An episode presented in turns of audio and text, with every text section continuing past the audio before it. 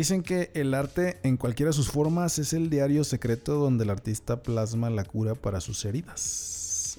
Ouch.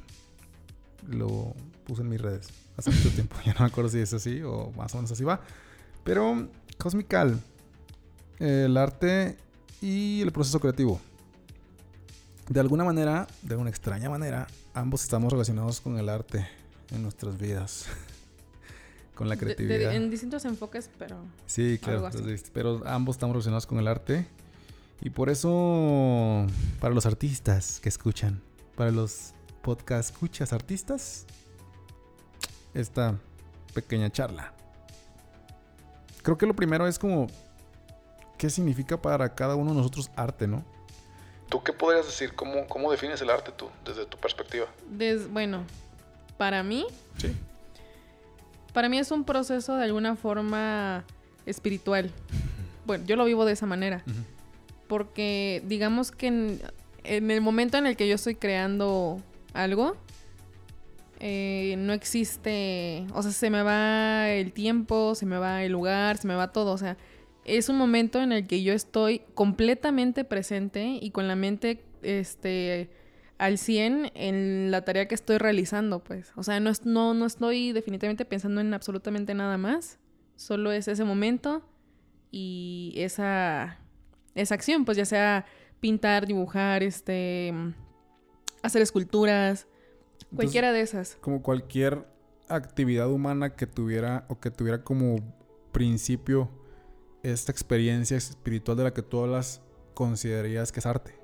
Para mí, sí, porque es la unión completa, o sea, tú estás en un, bueno, yo porque así lo vivo, ¿no? O sea, no existe nada más, o sea, es un momento donde tú estás 100% presente en ese lugar y no, no hay nada, o sea, no hay cabeza para nada más, o sea, yo he tratado, bueno, hago yoga pues, ¿no? Pero no se compara a la tranquilidad y paz que me da crear algo. ¿no? O sea, se siente bien, digo, te estiras, todo, está padre, pero se queda corto. Ok. Para ti, ¿cómo es? Para el arte, hijo de chinga. Sí está bien. Bueno, también está bien hippie la tuya, pero la mía también está bien hippie. Sí es como una expresión bien transparente, clara y profunda de nuestra naturaleza divina. Como que es la forma en la que se expresa como esa mm, potencial creativo que todos, que nos construye a todos, o sea, como, como parte de una sola cosa en este universo, creo que todos en potencia somos artistas, pero no todos llegamos a desarrollar el artista que tenemos. Solamente cuando los canales a través de los cuales esta fuerza cósmica universal que nos construye a todos fluye. Y tenemos como abiertos los canales a través de los cuales fluye este poder creativo. Es cuando lo que se genera es arte. Y ahí está bien chistoso porque, este, Como ahorita decíamos antes de grabar, no sé si el arte se pueda definir a sí mismo o tenga que ser definido por el observador. O sea, si es quien lo ve el que le da la calidad de arte o en sí mismo el- el- el- la obra con- se, se constituye a sí misma como arte. No sé tú qué piensas. Ay, no, es que depende mucho de cada persona. O sea, yo, yo diría, para mí, el arte o alguna obra tiene que tener ciertos elementos y cierta estructura para que yo diga, ah, ok, o sea, no es así de simple, pues, ¿no? O sea, desde mi experiencia no es algo que se dé rápido, o sea, en un, en un parpadeo, o sea, es algo que lleva un proceso, ¿no? Y lo interesante es eso, o sea, ver cómo ese, que se refleje dicho proceso en la obra por sí misma. Eso para mí es algo muy interesante, pues es algo que para mí tiene mucho valor, más allá de la técnica y, y, y esas cosas, para mí tiene primordial valor ver parte de ese, que se vea un proceso, que se vea un trabajo, pues. Pero Yo- eso es desde mi experiencia. Yo creo que está bien complicado porque puta, sí es como que... ¿Quién se considera tan crítico o tan crítico capaz de decidir qué es y qué no es arte, no? Digo, hay cosas que evidentemente yo desde mi perspectiva no creo que lo sean, ¿no? Como muchos de los productos que hoy se publicitan a través del internet, ¿no? Y de, la- y de los diversas plataformas multimedia que existen, porque se ve como literalmente productos prefabricados únicamente para, pues, para conseguir ganancias, ¿no?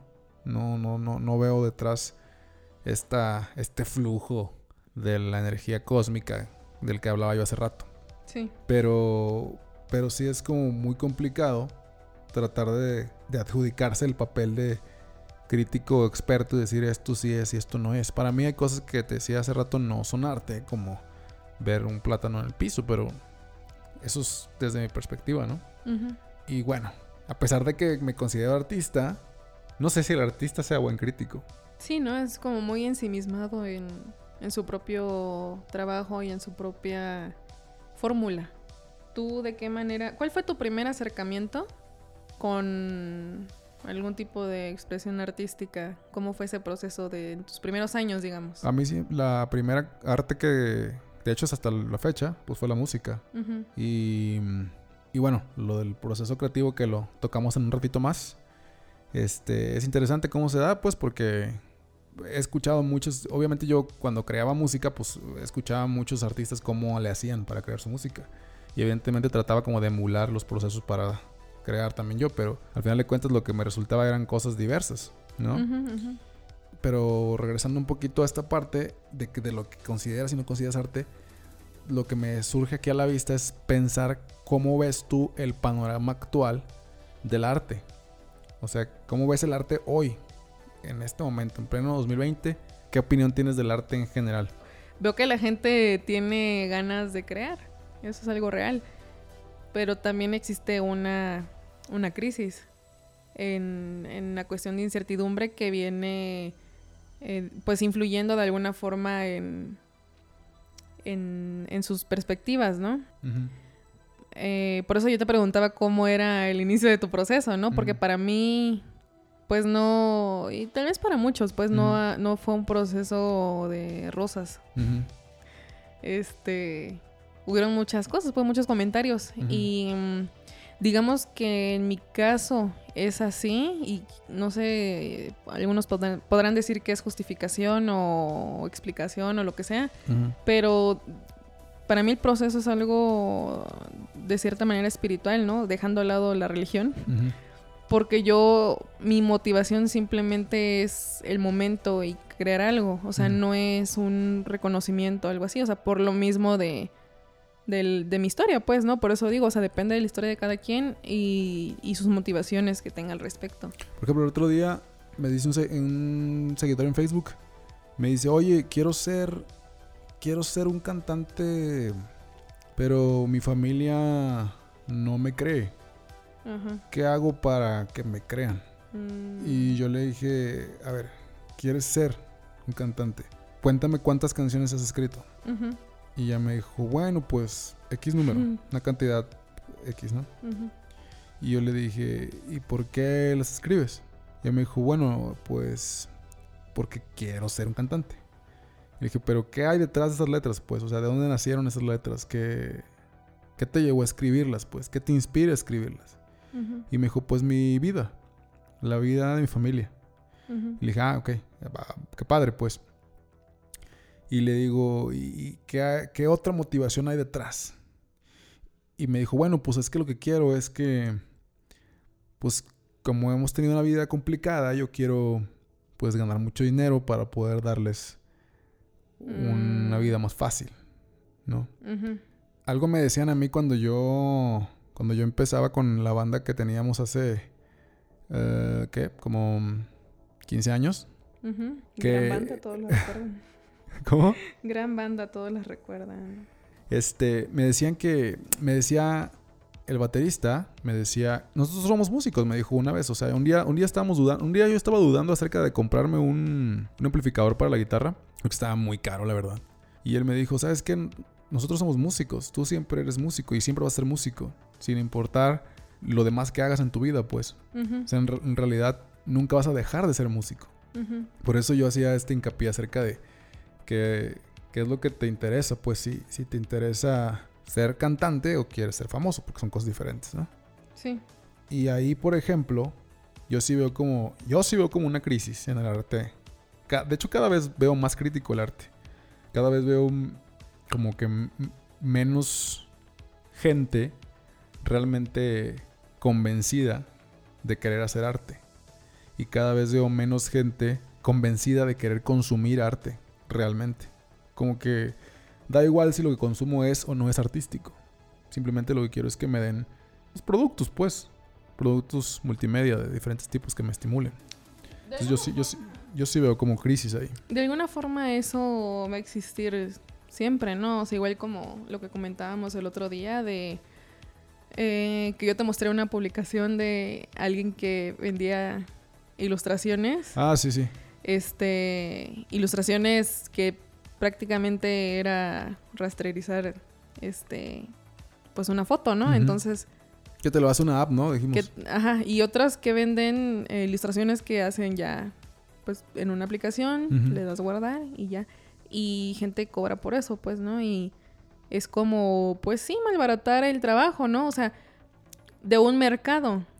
Y, y pues eh, es cierto, pues, ¿no? En cuestión de, bueno, las personas que tal vez están creando algo em, grande, que le están dedicando tiempo, pues igual y no se están fijando en tener clientes que quieran ilustraciones de 50 pesos o de, 100 Ujú. o de 200 pesos, ¿no? Eh, entonces, eh, digo, se le da quizás una imagen, pues, de que es fácil y de que todo mundo lo puede hacer y de que todo mundo...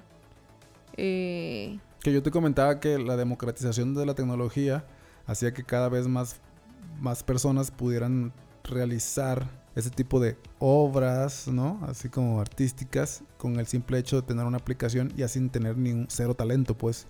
Y, y decíamos, bueno, entonces, ¿qué onda? ¿Algún, van, a, se van, a, van a dejar de ser útiles los artistas porque literal, pues ya la inteligencia artificial te puede crear arte. o yo siento que lo que también puede pasar es que el arte eh, que cuesta se va a hacer más este que, que yo creo que siempre ha sido así pues o sea se vuelve de un, un gremio digamos más más cerrado pues no y por lo tanto cuesta más. Pero no está abierto a todo el público porque no todo el público busca eso. Busca lo rápido y lo económico. Entonces no es que no exista simplemente es un mercado muchísimo más pequeño pues Claro. ¿no? Pero siempre, siempre va a haber gente que lo malbarate, ¿no? Hasta, el hasta en el mismo, eh, los que maquillan, los que ponen extensiones, los que todos, ¿no? Hay gente que dice, ah, yo te cobro, este, 100 pesos o 250 pesos y vas a quedar bien y que no sé qué. Y igual y no quedan tan mal, pues, pero no es una persona preparada, ¿no? Sí, el otro día incluso ya vi una publicación en Facebook de una persona que se anunciaba diciéndote que te producía un video para tus redes sociales en 150 pesos, algo así. Qué triste. Y pues sí está como... Pues como que se, se convierte ya nada más en, en generar más ruido, no generar arte. Pues o sea, no, no estás de verdad haciendo... Vuelvo a lo mismo que decíamos al principio. Esta experiencia espiritual de creación que para mí tiene un origen pues divino. O sea, tiene un origen realmente cósmico. Más allá de tú, de, de- de- de- de tú como ser, como persona, así como humano, especie humana, pues. Ajá. Entonces, este. Yo sí veo crítico. O sea, yo la neta no. No le veo como, no sé. No tengo muchas expectativas futuras del arte. El otro día te decía, al menos que haya una especie de acuerdo entre el consumidor de arte. Que se, que se, no sé, como que, que se proponga a sí mismo comenzar a establecer cierto nivel de exigencia de lo que consume. Pues, o sea, si, si se sigue consumiendo demasiada basura, considero que se va a seguir produciendo basura. Y eso opaca mucho el trabajo de un artista real, pues. Es que va a pasar eh, eso, o sea, de que todo se, se segrega en grupos. O sea, sí, eh, digo, o sea, es, igual y es triste que haya gente que lucre con esto, pero Esa es otra cosa que yo estaba pensando ahorita. O sea, ¿realmente le puedes poner tu precio a una obra de arte? sí, yo creo que sí. ¿Tú crees que sí? No Sí. sé, yo no sé hasta qué punto se le puede poner un precio, fijarle un precio por ser... ¿Cómo? Yo cómo- creo que sí, lo que pasa es que hay una línea, o sea, yo puedo decir, a mí, a mí me gusta crear. Y yo hubiera podido creer en lo que sé y me da igual. No hubiera estudiado diseño, pues. Pero la verdad es que yo estudié diseño por una razón.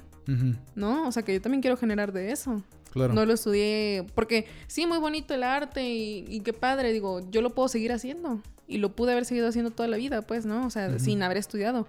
Pero mi objetivo es que eso también es, pues, lo que me genera mi dinero, pues. Entonces, ahí hay una, hay una línea y hay que saber separar. A Es mí que- hay, yo- yo- hay cosas que yo de plano no estoy como que tan de acuerdo. Como igual en cuánto se cobra o cómo son, este, digamos, el, el protocolo con el cliente y así. Pero... Sí, sí, yo lo veo, yo lo veo complicado porque, insisto, como, como para mí es un proceso que implica un...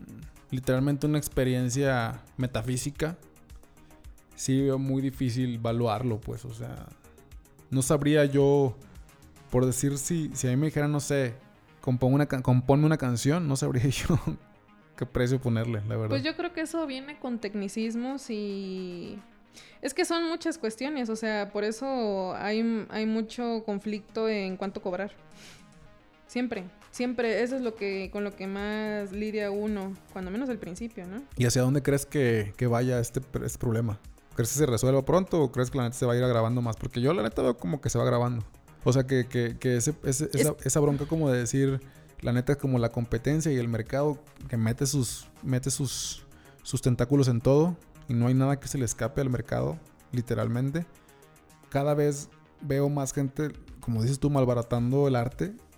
Yo no veo como que un punto en el que digas tú, van todos los artistas a cobrar conciencia de la importancia de su trabajo y automáticamente todos van a decir, hey, no sigamos haciendo eso. Yo más bien veo que al revés, como todo en el mercado, como el, o sea, cuando, cuando dejas que el mercado regule, puta, yo siento que ya se te fue de las manos, porque literal, cada día lo van a dar más barato hasta que, de hecho, cada día va a pasar lo mismo que con cualquier otra actividad humana, pues.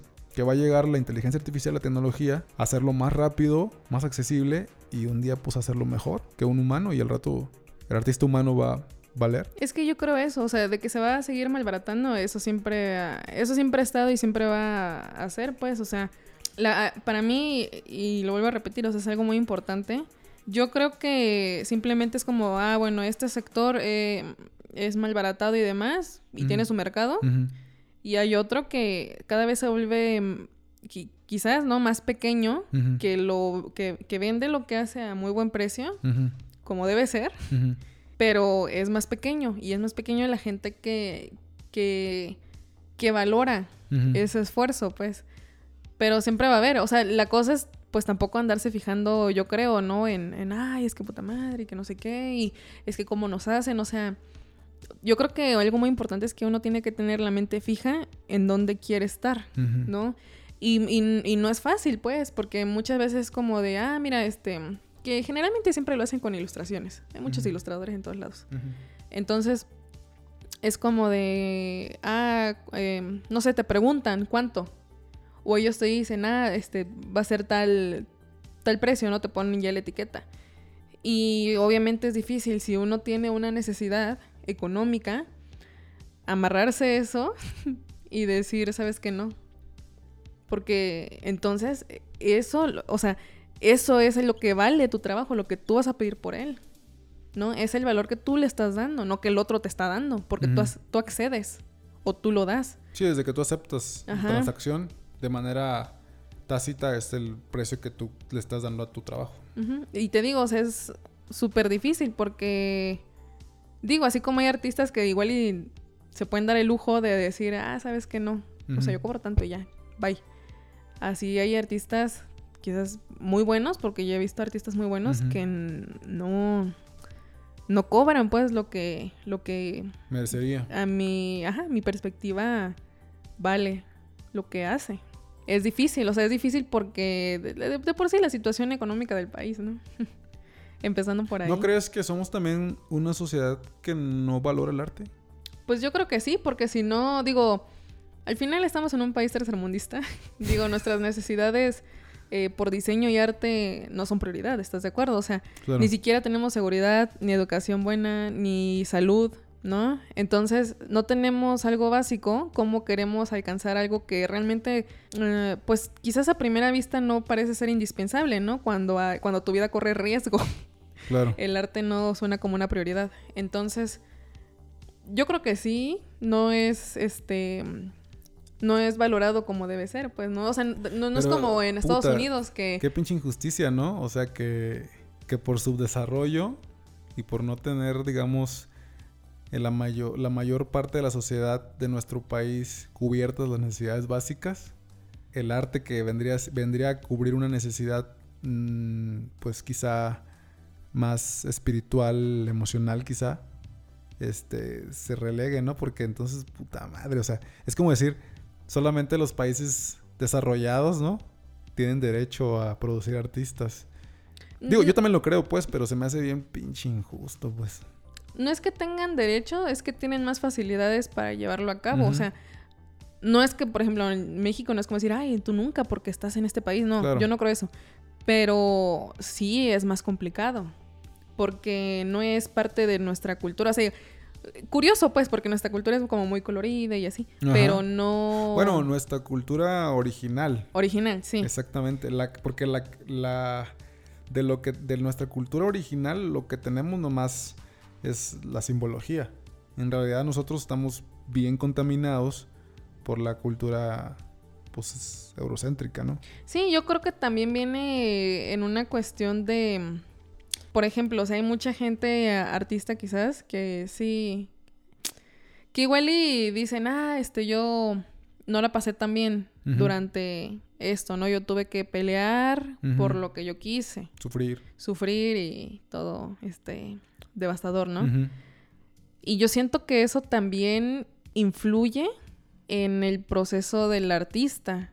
Por ejemplo, los espacios. Yo, yo me acuerdo mucho que cuando hace 15 años que nosotros tocábamos y componíamos, componíamos una especie de metal alternativo mezclado con progresivo, tintes de hardcore ahí, no sé. Este. Yo me acuerdo que nos poníamos a descargar los videos de los programas de televisión abierta en Estados Unidos. De mm, estos como. ¿Cómo se llaman estos? Este. Eh, ¿Cómo les llaman estos programas de revista? En donde el, en el espacio musical tanto había es como había lugar para llevar a tocar este a una ¿qué te gusta? alguna artista famosa popera de aquel entonces o algún artista famoso popero, pues no sé, a un Robin Williams o a un este me acuerdo que me acuerdo que había una popera que se llama Jessica Simpson. Bueno, cosas de Yo esas, también me ¿no? acuerdo de ella. Ujú. Beyoncé, podías ahí.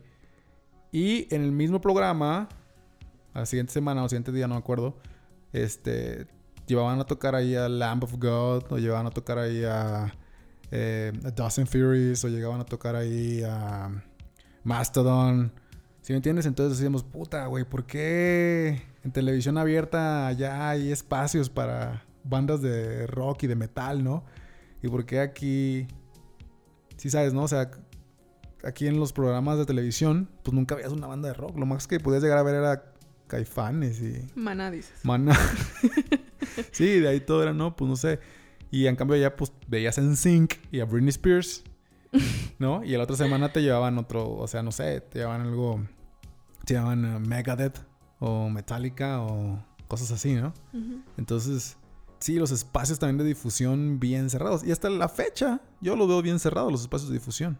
Incluso los festivales son como, no sé, no los veo como... De hecho, es más, es- es- Diversos. es- ahí sí, ahí sí es más triste ahora, porque bueno, para, para el rock en, en específico, ¿no? Ajá, porque, sí. digamos, antes, fue- o sea, tuvo su época. Ajá. Ahorita y de plano ya no es su época.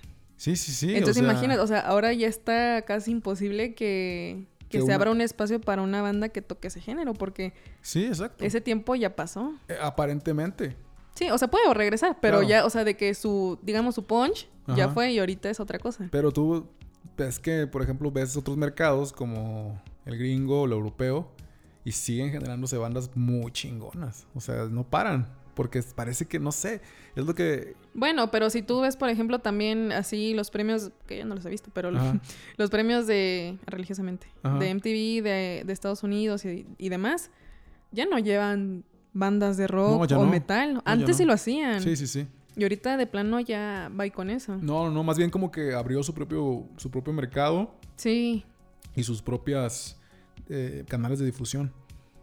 Sí. Pero, puta, o sea, a mí, a- yo sí la verdad sí veo mucha crisis, o sea, Y, de, y, y lo que nos diferencia a todos, digo, lo que te decía, o sea, todos podemos hacer las mismas acciones, pero lo que nos va a diferenciar entre nosotros es la motivación que tenemos para llevarlas a cabo. Eh, difícil quizás en este tiempo, porque yo creo que ahora se busca más reconocimiento exterior que antes. ujú, Yo creo eso, no sé, o sea, por la tecnología, por lo fácil que es exponer tu trabajo, por, em, pues sí, la facilidad para que la gente te dé hasta una retroalimentación prácticamente inmediata, ¿no? Sobre lo que está viendo. Y yo creo que eso lo vuelve más dependiente de lo que está a su alrededor. Sí, o sea, que la creatividad de una persona está más, más, Por ejemplo- más orientada a lo que van a decir de mi, de mi creación que lo que yo realmente quiero expresar con mi creación. ¿no? Y es que, ¿sabes qué pasa? Que, por ejemplo, en ilustradores, animadores, eh, lo que yo más veo también es, no sé, pasa algo social o alguna catástrofe, algún algo, eh, no sé, alguna serie de momento, lo que sea, eh, se hacen obras de, como fanart. Ahora yo siento que está más intenso hacer fanart que antes. Que como crear algo original, dices. Ajá, o sea, Ajá. no es que no existiera antes, ¿no? Pero ahora Sí, sí, ya, sí. se- ahora que ya se tiene quizás un, un poder, entre comillas, más grande eh, que antes, pues que cuando eras niño, ah, voy a dibujar Scooby-Doo y me lo voy a replicar, ¿no? Ya se lleva también con una cuestión de, sabes que eso probablemente te pueda jalar más seguidores o te pueda poner en el mapa, pues de alguna forma, ah, voy a hacer esto que es del momento y pasa, ¿no? O sea, eso es lo que yo también he visto.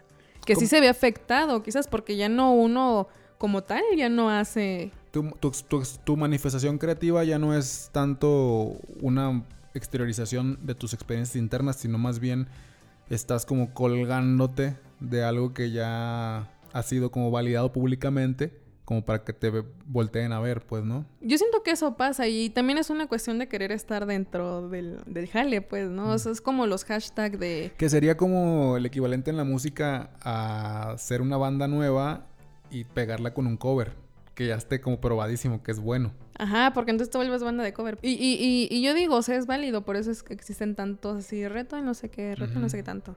Está bien, pero también es como de, de decir, bueno, yo soy este tipo de artista, ¿no? Y hacer como tu... Pues, de alguna forma, tu mercado también. Digo, porque sí, o sea, esto en cuestión de que ya se globaliza y ya se toman en cuenta otros elementos, ¿no? No de que como tal te limite, pero ahora existen otros factores que ya hacen de la experiencia quizás algo menos introspectivo, ¿no? En algunas ocasiones, no es que lo sea siempre. ¿Cómo vives tú o cómo has vivido tú a través de tus experiencias? En específico, pues, a ti- tú estás en la parte como gráfica, ¿no? Este, Ujú. de arte visual, pues, ¿no? ¿Cómo has vivido tu, tu, tu proceso creativo? Pues hablando solamente del proceso como tal, Sí, no, pues. este, sin meterme en sentimentalismos y mi proceso emocional a lo largo de Ajá. este viaje, pues yo siento que yo lo dejo mucho fluir, la verdad. Sin embargo, sí también tengo elementos que yo siento que me dan un empujoncito. Esto suena a drogas recreativas, pero no es. Pongo, este, no sé, o sea, algo en lo que yo me sienta cómoda, pues 100%, ¿no? Puedo poner incienso, puedo poner aromatizante de algún tipo. Eh, dependiendo de lo que más o menos siento yo en ese momento, pongo música acorde a Ajá. y ya, o sea, y le doy, ¿no? Ujú. Sin embargo, en este proceso también yo voy y regreso mucho. O sea, digamos, para mí no es como algo de, ay, lineal y este me dejo ir y ya salió algo muy increíble, o sea, no. Es como de, bueno, estoy haciendo tal y lo vivo y me encanta. A mí lo que más me encanta es el proceso de hacerlo, o sea, no es el resultado final, el resultado, si yo quiero lo puedo tirar, que es lo que yo generalmente hago. Ajá. Este, que no quisiera que esté bien, no lo hagan. Pero eh, a mí me importa tanto el proceso que si el final lo tiran, lo- se elimina, le pasa lo que sea, no me importa. O O sea, porque para mí lo más importante es esa etapa de creación, para mí. Entonces, en este proceso, eh, digo, empiezo, voy, agarro y voy. y, y hay un momento en el que yo sí, digamos, no sé cómo decirlo, como me envicio de lo que estoy viendo y de lo que estoy haciendo. Y siento que yo pierdo el foco de tanto y tanto y tanto porque son horas, pues, que se me van. Entonces llega un momento en el que digo, ya, o sea, tengo que dejarlo aquí porque ya no lo estoy viendo objetivamente. Tengo que dejar pasar un rato, ya todo lo escucho igual, ya todo lo estoy viendo igual, ya. Eh, es un break, algo completamente distinto, algo que en- de plano no me haga pensar en nada. Bye. Y regreso. Y así estoy, así estoy. Y, y yo me tardo para sacar algo, eh, digamos, el producto final. Bueno, depende, ¿no? Depende si es trabajo o no. Este, si no es trabajo me doy el lujo.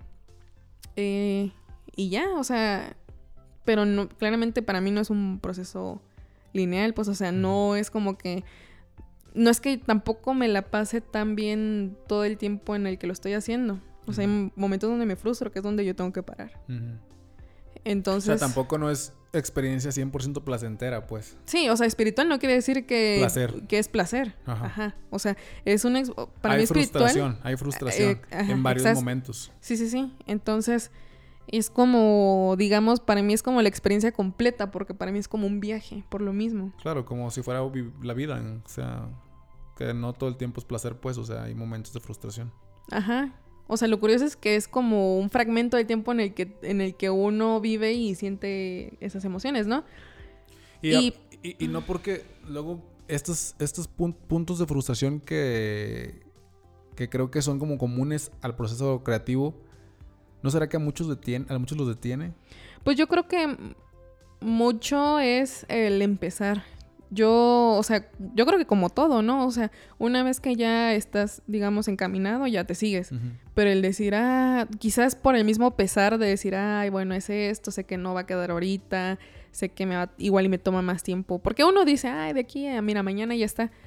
Y muchas veces, y no es que la mayoría, eh, no es así, ¿no? O sea, uno tal vez se, se, se pone metas eh, irreales Ujú. para esas cosas, ¿no? Entonces, y lo único que genera eso es como un poco menos placentero porque dices, no, es que ya tengo el tiempo, yo dije, bla, bla, y ya se empieza como a ensuciar de otras cosas. Pero sí, es, es- te digo, es como algo muy, muy personal, pues, o sea, yo lo vivo de, de esa manera y digo, a mí me gusta. Lo, lo- aquí, el- por ejemplo, el, el punto quizás malo que yo le veo es que yo hago las cosas y tengo un buen de cosas, pero como no me interesa tanto el producto final, es como, ah, pues ya, ya lo viví, ya va, y ahí se queda guardado. O sea, y nunca lo muestro. O sea, yo difícilmente, yo creo que muestro quizás el 6, 7% de lo que hago, ¿no? Y si es trabajo, pues menos. Sí, de sí. plano no muestro nada. Pero. Pero es bien, es bien, es bien complejo eso. O sea, es bien complejo eh, la historia de uno y su proceso y, y- y cómo va en ese camino, pues, ¿no? Y, y es raro. Por eso te preguntaba también, porque. eh, o sea, yo como igual muchos otros, te digo, o sea, no fue algo placentero, pues a mí igual me decían de... Siempre me estaban regañando porque según yo no ponía atención, según ellos. Y hubo gente que, maestros, que me llegaron a decir de, no, es que tú no vas a hacer nada y no vas a lograr nada. Y una sí me dijo como de, tú ni deberías de estar así, pues, o sea, en una universidad porque no vas a dar, o sea, tú no estás lista para algo así. Y es como de... Pues yo creo que uno no lo concientiza en ese momento, pero sí... Sí influye, pues, en algún algo. En algo se queda en tu inconsciente. Y te digo, o sea... Disfruto mucho el proceso porque es mío. Pero ya en el momento en el que se termina y, y tengo que mostrar algo o algo así, me incomoda. La verdad. Entonces es como de... Un poco de reconocimiento quizás externo me incomoda. Entonces, una cosa por otra. Ahorita me hiciste recordar, ahorita que dijiste la escuela, porque también yo cuando eh, hacía música, eh, tuve la oportunidad de ir a tomar clases a una academia de música en México. Y la verdad, pues yo era de los más maletas, pues. O sea, nunca. Mi técnica siempre ha sido. Este. Deficiente. No, es, no está depurada, no es limpia, no, no, no es rápida. Mis- el instrumento que yo elegí, pues cuando estudiabas este. Era una carrera técnica de ejecución de música popular contemporánea y tecnologías aplicadas al, al audio. Tenías que elegir un instrumento y el instrumento que yo elegí fue la guitarra porque para mí era lo más sencillo porque a mí lo que me gustaba era componer, o sea, hacer las canciones, escribir las canciones, la letra pues. Ajá, sí, sí, sí. Entonces necesitaba obviamente la melodía, el acompañamiento y para mí lo más sencillo fue la guitarra y no soy pues el mejor guitarrista del mundo, ni siquiera era el mejor guitarrista de la ciudad en aquel entonces, pero en el en el ensamble de todos los que de los bueno, de los cuatro que éramos la alineación de la banda, pues se generaban cosas muy chingonas. O sea, a la gente le gustaba lo que, lo que componíamos. Y nuestro proceso era mucho consumir, consumir, consumir. Cada quien consumía un tipo de música diferente. Y luego llegar y literal como pues improvisar y, y traer, traer ideas. Yo creo que por eso era como que le gustaba a la gente porque como cada quien consumía distinto, Sí. al momento de que, que- en de que aportábamos ideas para crear una canción, pues cada quien aportaba cosas distintas. Entonces se juntaba una mezcla interesante de escuchar. Ujú. Sa- a sabiendas de que la verdad no era el mejor guitarrista, ni por mucho, de la ciudad, pues. ¿no? Y a pesar de eso, pues sí nos iba bien. O sea, sí, sí hacíamos cosas. Sí, jalaba. Sí, sí, hicimos cosas que otras bandas no hicieron. Hicimos cosas que otras bandas con músicos muy talentosos, técnicamente muchísimo más depurados. Bueno, a excepción de nuestro baterista, que era yo creo que el mejorcito de todos allá. Pero todos los demás no, o sea, no éramos. Y había músicos que yo respeta, respeto mucho todavía, pues, porque son excelentes músicos y, y de todas maneras no lograron hacer cosas que nosotros hicimos. Y a lo mejor, no sé, para mí, en aquel momento, y todavía hasta hace poco no representaban mucho, pero, pero hace poco me, me, me decía una persona que también yo admiro mucho por su carrera musical que ha tenido en Estados Unidos, y él me dijo que es un primo mío, y él me dijo, oye, ¿sabes qué, güey? Pues está cabrón, güey, porque a lo mejor un tour así chiquito y unas presentaciones así, y abrirle a X o Y banda en X o Y evento, pues no parece gran cosa. Pero lo es, güey, cuando vives en una ciudad que no consume tu música. O sea, cuando vives en una comunidad, en una sociedad que donde muy, muy, muy bajo porcentaje consume tu música y logras hacer esas cosas, pues la neta sí es un logro, pues, ¿no? Aunque sí. no haya salido en MTV ni nunca haya estado en el Vive Latino. O sea, no, de todas maneras lo que hiciste fue un logro, pues, ¿no? Entonces, este, yo sí lo, sí, hasta ese momento llegué yo a apreciarlo realmente como, como algo que realmente sí, sí había sido importante. Pero sí, en ese proceso de juntarnos a crear también me frustraba mucho porque, porque de pronto, ¿sabes? A mí lo que me frustraba mucho es que de pronto yo me veía ya copiando. O sea, yo ya estaba como, ya estaba literalmente copiando X riff de guitarra de banda que una banda que me gustaba mucho o, o tal, o sea, si tal figura, tal arpegio ya lo estaba copiando y ahí es donde ya decía, lo bueno es que pues obviamente como era un proceso creativo diferente porque era un proceso grupal, ¿no? No es como por ejemplo tú que es un proceso individual, ¿no? Sí. En este caso era grupo, pues sí teníamos como la confianza de decir, hey, güey, eso, eso, eso suena a esto, no, no mames, pues no, no, no lo toques así, ¿no? Ajá. ahí es donde nos, nos corregíamos, pero, pero me frustraba mucho eso, ver que de pronto ya estaba copiando, me frustraba mucho también, me frustraba mucho que en mi cabeza sonaba de una manera y cuando ya lo tocaba con la guitarra sonaba diferente. Y decía, puta madre, no, así no, en mi cabeza sonaba más chingón. No sé si pasa también con al momento de ilustrar algo que en tu cabeza se vea muy chingón y cuando ya lo veas en la pantalla de la compu ya no está tan chingón. Pues como ilustrador yo creo que sí. Yo no Mm. me considero así como tal ilustradora porque no me dedico a eso, pero, o sea, elegantemente en una empresa. Sí, sí. Pero, pues sí, pasa. Uno siempre se imagina cosas y, o sea, que hasta uno, uno mismo dice, ah, es muy fácil. Y te das cuenta el momento que no y que te va a llevar más tiempo. Que la otra parte que yo digo es esta de que yo sí creo mucho, mucho en esa frase que dice uno crea lo que crea el arte que consume. Sí. Entonces, por eso insisto que con esta proliferación de pseudoarte, por no llamar no arte, cosas Ujú. basura, Ajá. este, por eso veo la crisis, pues, o sea, cuando veo como uno va a crear lo que consume, si lo que consumes es pseudo, entonces lo que tú creas pues, también va a ser pseudo, pues no, no veo mucha propuesta así. Y en este momento de que te bloqueas cuando estás en el proceso y te bloqueas, o sea, cuando no no cuando te frustras y dices, bueno, ya voy a tomar un descanso y la chingada, no, cuando te bloqueas, o sea, cuando cuando sí, ya no, ya no parece que no viene nada, pues. Tu cabeza parece que se pone en huelga, dice, tu parte creativa dice, no, güey, no, no voy a producir nada. Que eso yo también creo que pasa. Ahorita no, joven. Ahorita, ajá. Puta, eso es, ¿qué hacer? ¿Qué haces tú cuando pasa eso? Ojalá tuviera una respuesta sobre una solución rápida y eficiente, pero no la tengo. Yo me acuerdo mucho de un proyecto que hubo en, en, en el trabajo en el que estaba, Ujú, en la empresa en la que estaba. Y ponte que, bueno, yo hago storyboard. Y digamos que para ese proyecto a mí me dan cinco días. O sea, en todo, cualquier cosa de storyboard que, bueno, dependiendo del tiempo, si son más de dos minutos y medio, me dan cinco días este, de, de animación. Entonces, este era un proyecto como de tres minutos y cachito y cinco días. Entonces dije, ah, bueno, eh, yo lo que hago los primeros días es que yo investigo un buen, un buen y tomo referencias, busco este, casos análogos, todo, todo, todo. Yo hago una investigación muy, muy intensa, la verdad. Y dije, ah, bueno, pues ya, mira, ya con, ya investigué un buen, ya tengo esto, eh, pues ya mañana será otro día, ¿no? Porque yo me reparto los días. O sea, los- el primero es para investigación, luego el segundo es el, el investigación rough, el segundo ya es el rough que ya queda.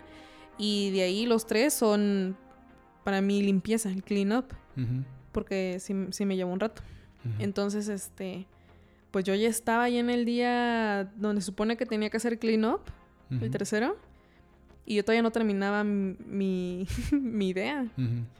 Y a mí me entró una desesperación muy, muy intensa porque dije, no, es que ya me atrasé. O sea, pero ya me atrasé, cabrón. Porque ni siquiera está terminada, ni siquiera está como de, ay, sí, mira, ya, ya está listo, ahora sí ya límpialo. O sea, no, nada. Entonces, Ni siquiera tener la idea, pues. tenía fragmentos Ok.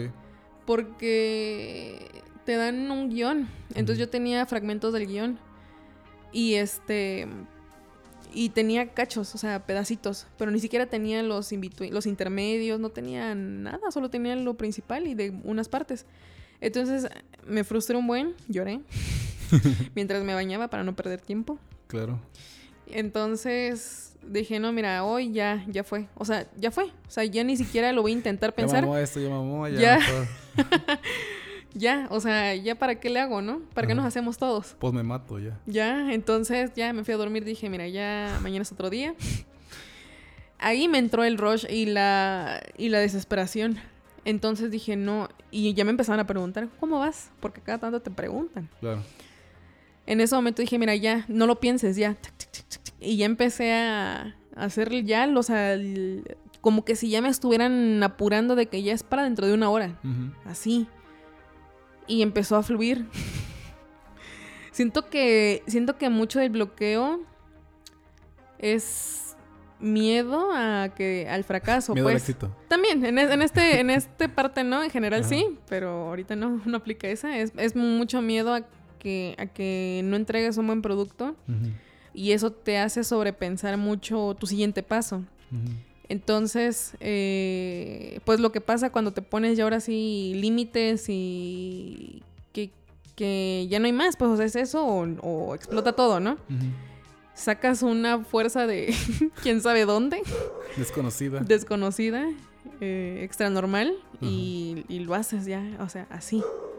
Y la verdad es que salió bastante bien ese proyecto, entonces, sí es como de que, no sé si también tenga que ver con una cuestión de, de castigarse un poco a uno mismo porque no, no se te ocurre la primera, pues, ¿no?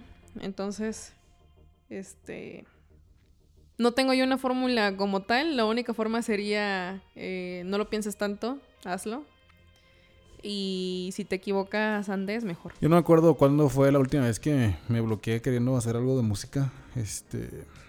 Pues así como nunca ha sido mi, literal nunca fue como mi... Siempre fue side project, pues. Siempre fue por gusto, no...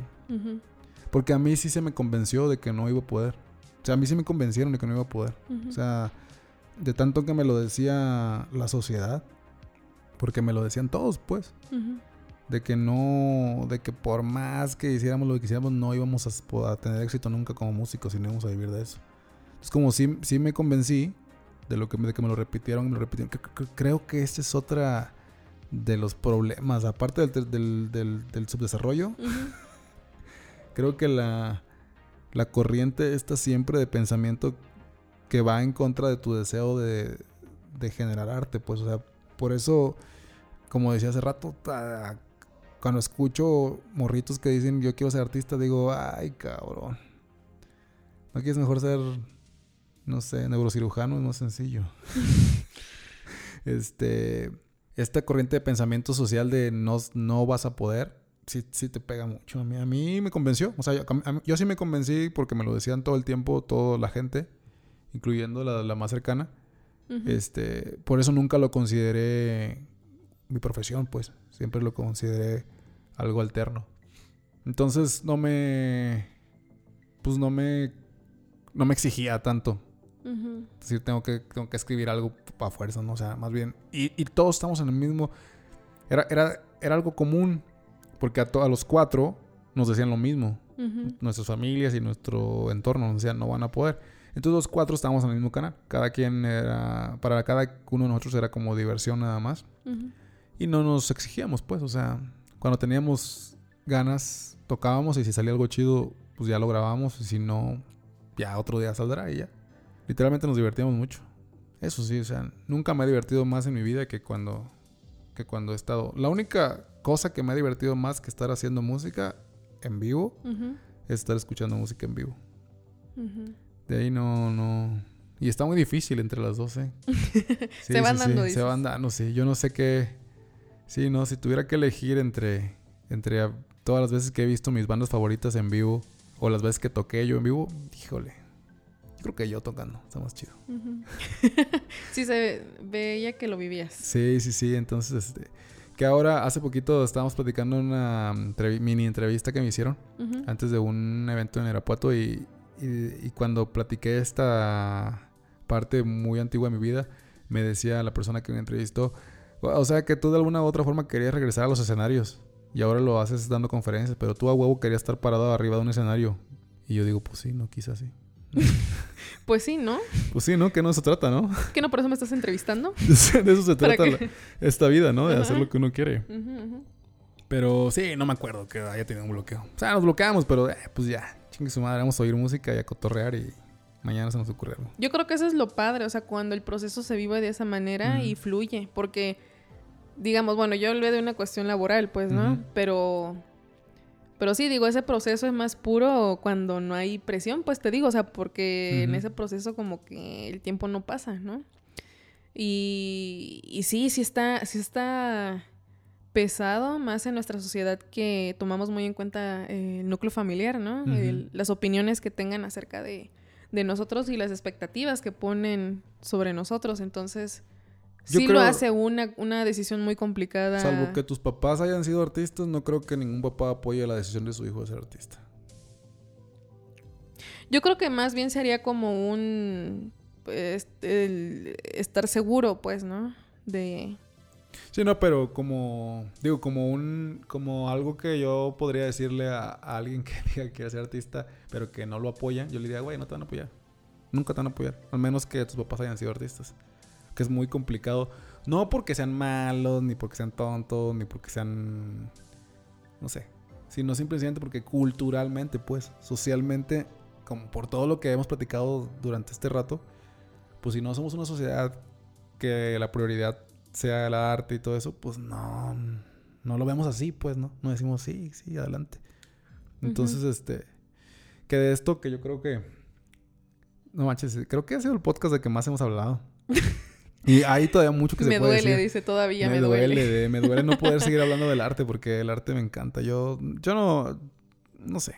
Yo creo que sin arte no valdría la pena vivir. De por sí, tampoco es como que... Tampoco es como que está muy padre. Sí, tampoco está muy chingado, ¿no? Pero el arte, la verdad que, puta, se lleva la... Se lleva más de la mitad de lo que vale la pena en la vida. ¿Tú qué le dirías a un artista? ¿Tú qué le dirías a un morrito así que, que apenas está como pensando así? Quiero ser artista. ¿Qué consejo le das? O a, o a uno que, no tan morrito, pero que diga yo quiero ser artista, soy artista y quiero ser artista. ¿Qué, qué consejo le darías de artista a artista? Pues que, que la motivación tiene que venir de él mismo, o sea, la motivación por crear y que no pierda eso, o sea, por más que te digan y, y no sé, que... Porque muchas veces cuando la gente no, cree- no cree que ellos puedan hacerlo, creen que el otro tampoco va a poder hacerlo, ¿no? Entonces, saber diferenciar también no es mucha, quizás, sabiduría para alguien chiquito, ¿no? Es saber diferenciar eh, los deseos de otra persona con el destino de uno.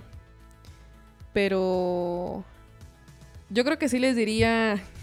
Ay, sí- esta sí está difícil. Esta sí está difícil porque, como, como decíamos, pues, o sea, depende mucho de las motivaciones de cada quien. Pero sí que. Yo creo que más que nada que confíe en que lo puede hacer. Quizás no en ese momento, pero que si es un esfuerzo constante, pues que esté también preparado a que va a ser un esfuerzo prácticamente diario y que y que solo lo va a conseguir si se esfuerza, la verdad. Yo eso creo. Entonces, que tenga muy consciente que eso va a ser así y que siempre se va a tener que actualizar porque no es una sociedad que tampoco te la haga fácil. Entonces, eh, yo creo que eso y que que los momentos de crítica hacia sí mismo duren lo que tengan que durar para que avance y no para que sufra. Y ya. Yo, yo le diría que. Puta. La vida de por sí es difícil. Que no se la haga más difícil queriendo ser artista. No, lucha por tu... Ve por eso. Sufre, pero será No, yo- recompensado. sí, yo le diría, no, que si quieres ser artista tienes que estar como dispuesto. Ay, cabrón. No, no lo hagan. No, sí. Ay, no, es que es bien, es bien No, complicado. tienes- es si bien de verdad complicado. quieres ser artista, yo digo, sí tienes que estar dispuesto a. Pues sí, a sufrir mucho. Pero de verdad sufrir. No a nivel externo, sino mucho sufrimiento interno. Mucho sufrimiento interno, mucha. Mucha lucha, Crisis existencial. mucha crisis. Sí, porque Ah, eso sí. y la verdad es que y a combatir contra las creencias de todo el mundo, pues, ¿no? Creencias de gente pendeja. Básicamente. sí, ¿no? Pero sí hay, sí hay, sí hay espacio para artistas. Yo creo que para los verdaderos sí hay. Y siempre va a ser, siempre va a ser como agradecido que haya nuevo, nuevo, nuevas propuestas artísticas. Yo siempre, siempre agradezco que haya gente queriendo hacer cosas nuevas. Es más, por eso precisamente yo siempre también ando queriendo hacer cosas nuevas, porque creo que el mundo lo necesita, pues. Me necesita a los artistas. Sí, nos necesita. Y por eso digo, si puedes hacerlo, hazlo. Puta, si, también ser realista. Y si no puedes, pues ni pedo. No, sí, dicen, dicen por ahí que yo una vez le pregunté a una bioticista con así de filosófica y demás, Ajá. ¿qué pasa cuando alguien, por ejemplo, quiere ser cantante pero no canta nada, Ajá. ¿no? O sea, alguien que tenga un deseo muy grande de hacer algún tipo de expresión artística, pero mm, no tenga mucho talento, pues, ¿no? Ujú. Pa- n- no que no se pueda desarrollar, sino que tal vez no ha desarrollado esa habilidad Ujú.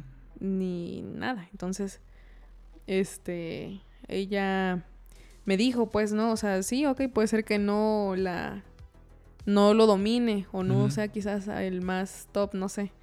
Pero cuando menos esa persona va a decir es que yo lo hice. ¿no? O sea, dentro de, o sea, no se va a sentir como muchos se sienten mediocres. Sí, claro. Al final de cuentas, y creo que alguna vez lo hemos platicado, o yo también lo he dicho varias veces en varias pláticas, no existe... El fracaso duele mucho, pero se supera. Sí. Lo que nunca se supera es el arrepentimiento de no haberlo hecho. O sea, eso sí te persigue toda la vida, el que hubiera sido así. Bueno, el fracaso no es algo como que... De hecho, es como que la, la principal... El principal consejo, si quieres ser artista, es- tienes que hacerte un poquito inmune al fracaso porque van a haber muchos fracasos antes de poder conseguir algo más o menos interesante. Este, pero todos se superan, pues. Cualquier fracaso se supera. Pero el monstruo que nunca te va a dejar dormir es el monstruo del arrepentimiento de no haberlo hecho. Eso sí está cabrón. Eso sí te va a comer el alma todos los días de tu vida.